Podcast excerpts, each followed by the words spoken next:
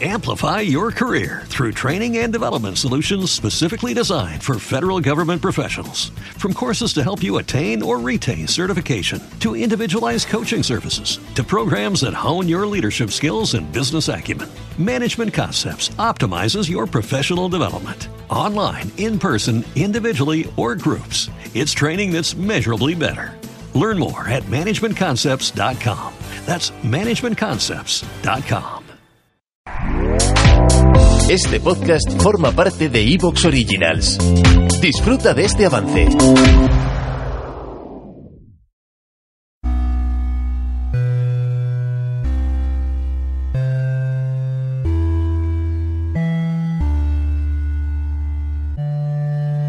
Carne de el podcast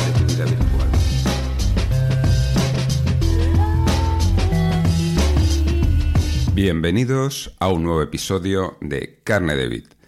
Ya ha pasado el verano, empezamos un nuevo curso. Espero que estéis todos bien después de este apocalíptico verano de incendios, guerras y demás eh, historias que, nos han ido achuchando.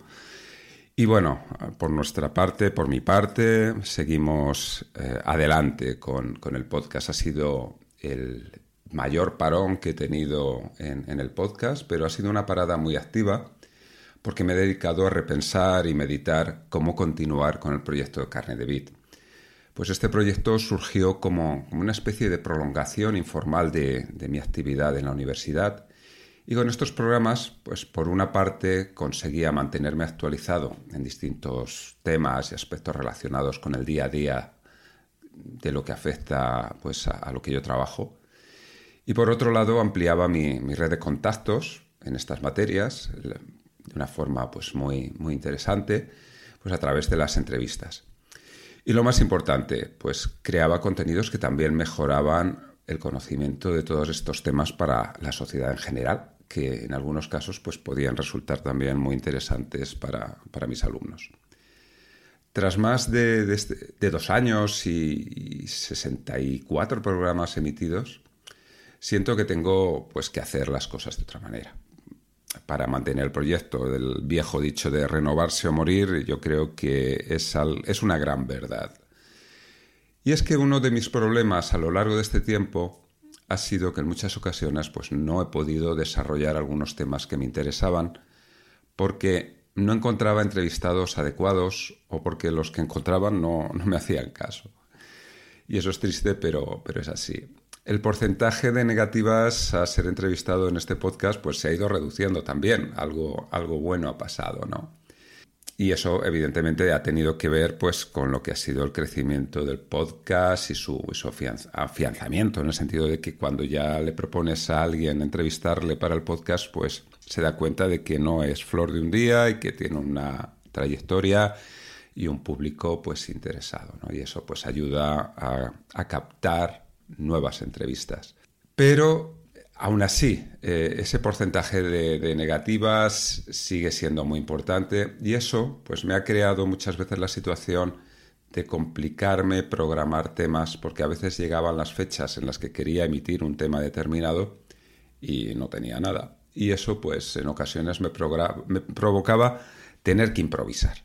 Y eso a veces pues sale bien, pero a veces no sale tan bien. Y bueno, en realidad tampoco ha sido un gran problema y hasta resultaba divertido salir adelante con lo primero que se me ocurría. Pero esta forma de trabajar no tiene futuro, porque es demasiado caótica y al cabo del tiempo, pues poco satisfactoria. Por una parte, me disgusta no poder tratar temas que me interesan y la improvisación tiene sus límites a las áreas que más controlas, que tampoco pues son ilimitadas, por cierto. Por esa razón voy a intentar ser más sistemático y ordenado con los temas a tratar y espero de verdad conseguirlo. La clave es que la estructura del programa cambia. Antes eran más entrevistas y algunos programas monográficos hechos exclusivamente por mí de vez en cuando, y ahora va a ser al revés. Van a abundar más los temas monográficos y las entrevistas serán excepcionales y además en los dos sentidos serán más escasas y serán siempre especiales ya sea por el tema tratado o por la relevancia de las personas entrevistadas.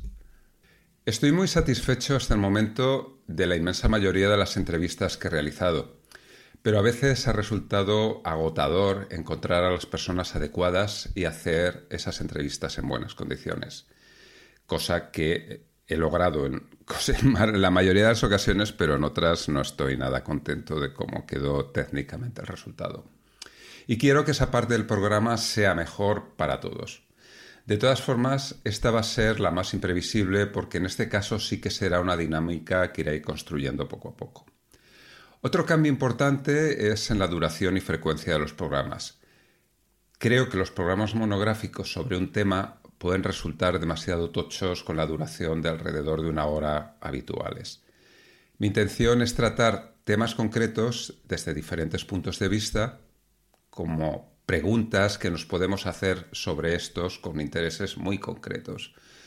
Para anticipar algunos de los temas que planteo, pues veremos algunos como eh, el tema de los idiomas en Internet, el comercio, en sus distintas modalidades, eh, sobre todo pues eso a través de, lo que es eh, la red, el aprendizaje en Internet, todo el mundo selvático de fraudes, la seguridad y los peligros de la red, el mundo creativo en sus diferentes modalidades, el mundo también de la comida en la red, etcétera. ¿no? Hay, hay, muchos temas, tengo, tengo un gran listado que creo que será de interés para, para todos. La cuestión es que estos serán los temas marco y de ellos se derivarán preguntas concretas como por ejemplo en el tema de los eSports podría ser ¿cuál es la situación de los eSports si un jugador pretende profesionalizarse?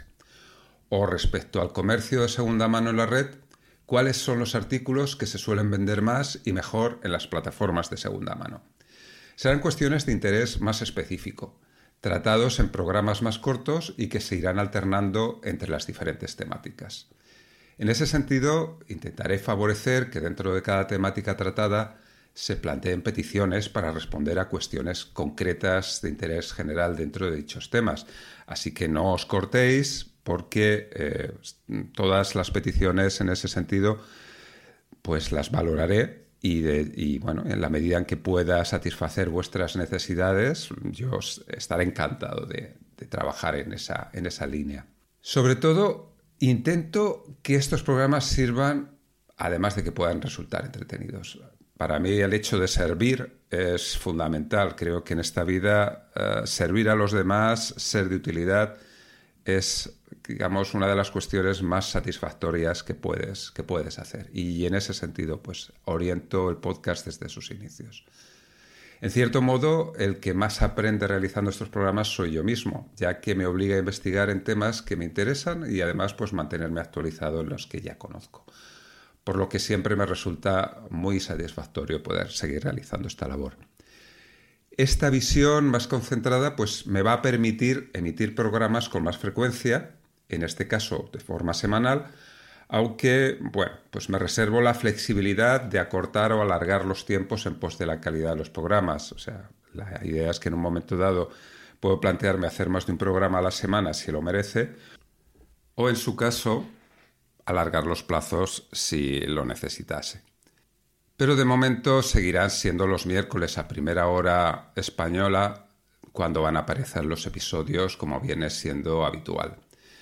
Espero que en conjunto todas estas modificaciones resulten pues, para mayor interés y agilidad de, lo que es el programa. Creo que al final en un podcast de esta naturaleza estas cualidades y sobre todo la capacidad de síntesis en los diferentes temas pues aportará más utilidad. El tiempo lo dirá y vosotros lo diréis. Gracias en todo caso por seguir compartiendo vuestro interés por carne de vid y por estar ahí eh, todas las semanas que me escucháis.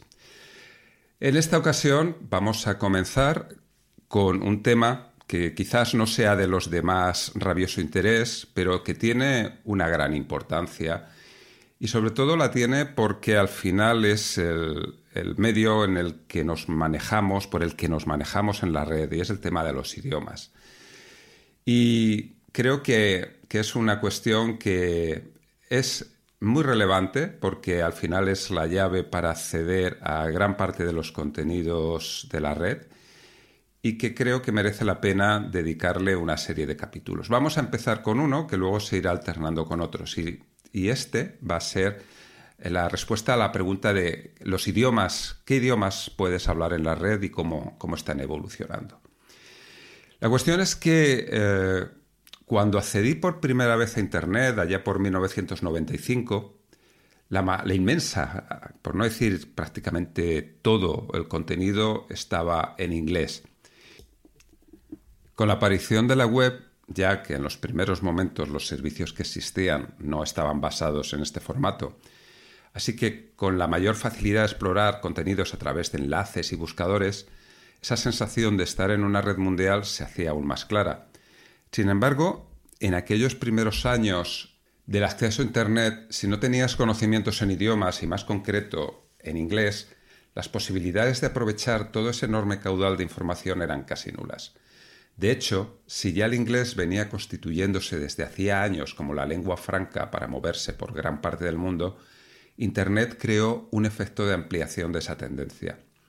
De esta forma, en muchos países con lenguas muy minoritarias por su número de hablantes y que pretendían que su información pudiese ser accesible al resto del mundo, creaban webs bilingües. Por una parte con el idioma local de ese país y por otra parte la versión en inglés. Algo que a día de hoy sigue sucediendo. De hecho, muchas personas de estos países se extrañan que, por ejemplo, se creen webs que únicamente estén en español. Y eso sucedía tanto en los primeros tiempos de Internet como, ahora mismo.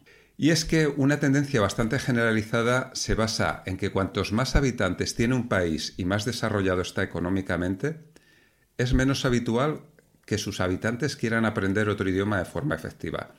Esto es algo fácil de experimentar viajando por países como Francia, Alemania, Japón, Italia y también España. Otra cosa es que en estos países existen colectivos profesionales que necesiten hablar con fluidez algún idioma, en general el inglés, pero si no se está en este tipo de entornos de trabajo, la mayoría de la gente siente muy poca presión para aprender idiomas extranjeros.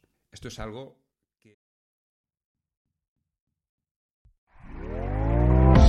¿Te está gustando lo que escuchas?